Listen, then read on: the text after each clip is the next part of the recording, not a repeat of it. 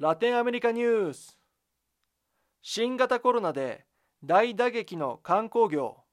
でも今の状況を歓迎する人も。ラテンアメリカ観光業のリアル。はい第7回ラテンアメリカニュースです。メキシコ在住で映像制作をしている加山と言います。普段はドキュメンタリーやニュースなどのテレビ番組などを作っています、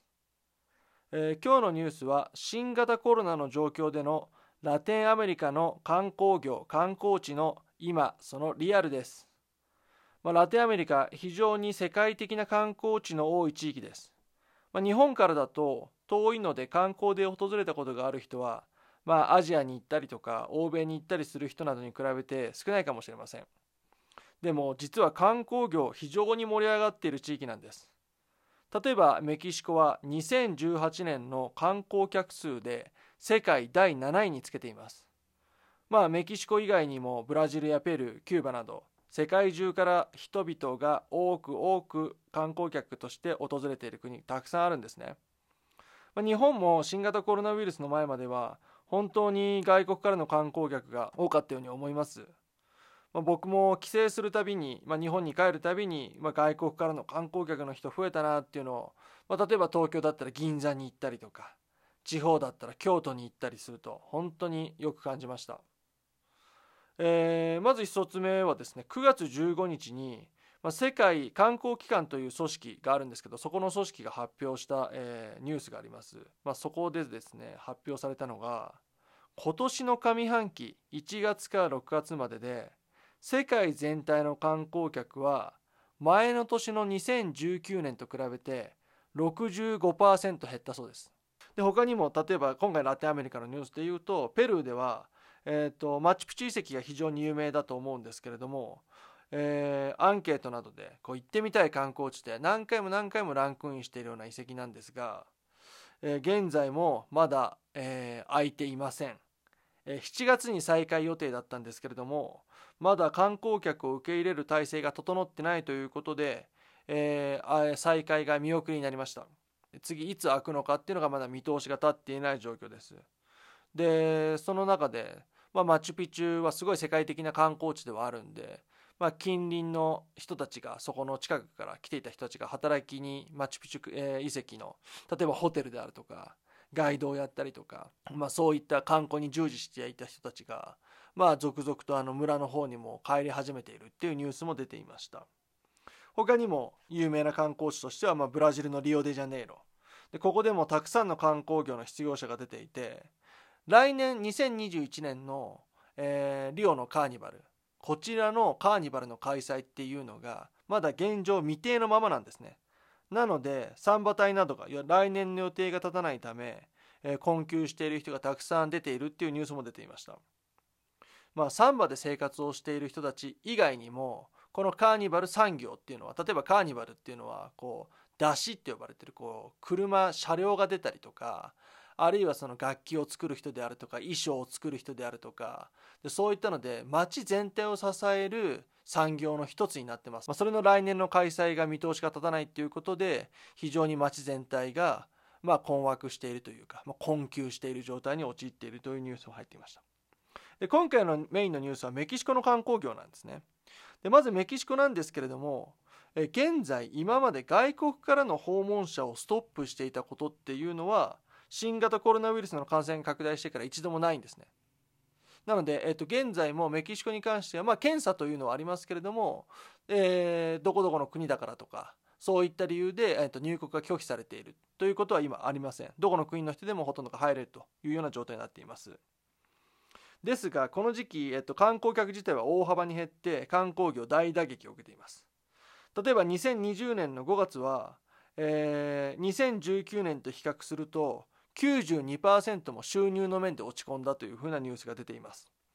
まあ、観光業が主要産業になっているメキシコの場合なんですけど GDP 比に対して国内総生産、まあ、GDP 比に対して8.7%が観光業での収入なんですね。でこれは、えーと、メキシコの、えー、収入の中で3番目のえー、と産業になるんですね。なんで上から3番目のこの観光業っていうのが5月の段階では92%も落ち込んでいるということになるともちろんですけど国の経済に大打撃が与えられているということになっています。メキシコのまあ観光に携わるそういう役所があるんですけれどもセクトゥールと呼ばれていますでそこの大臣が、えー、と45月で今回観光業っていうのは底を打ってで年末までに緩やかに回復していくんじゃないかっていう見通しを発表しました。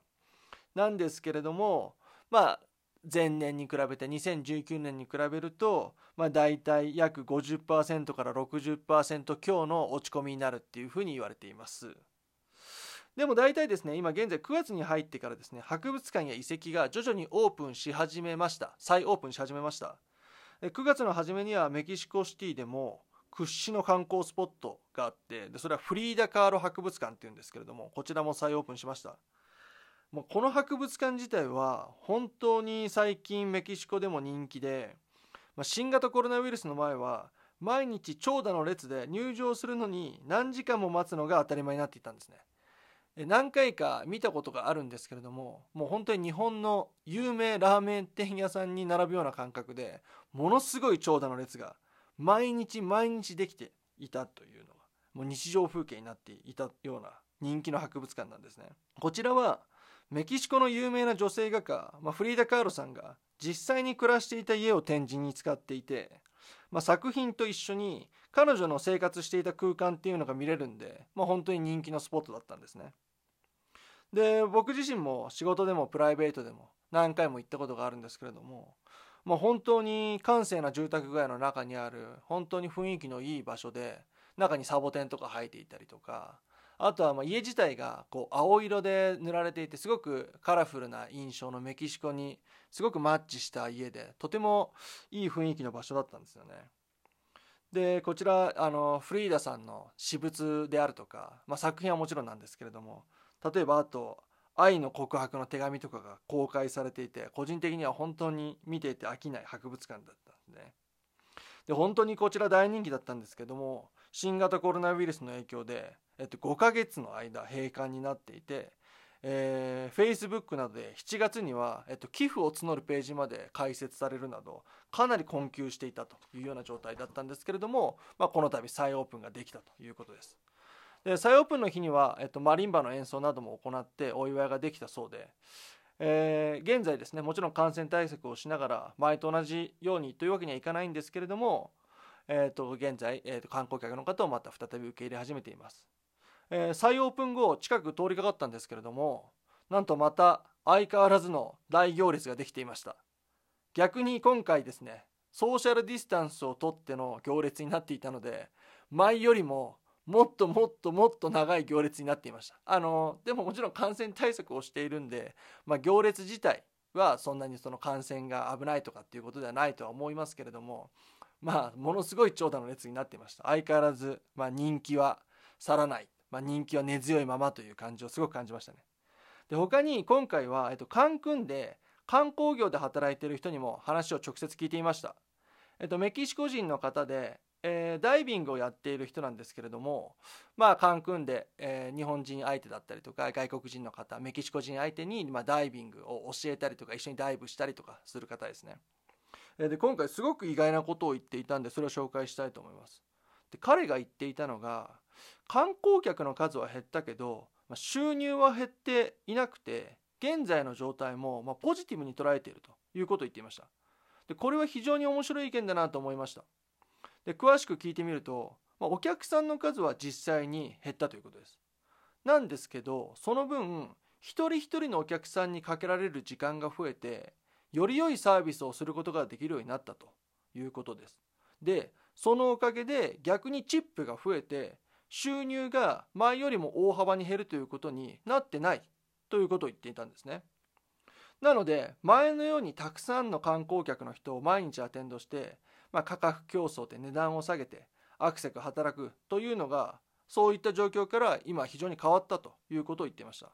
で逆にまたカンクンはサンゴ礁が非常にもともと綺麗な場所なんですけど観光業で発生するゴミが圧倒的に減ったためにサンゴ礁の保全にはかなりプラスになったということですごくポジティブなことを言っていました。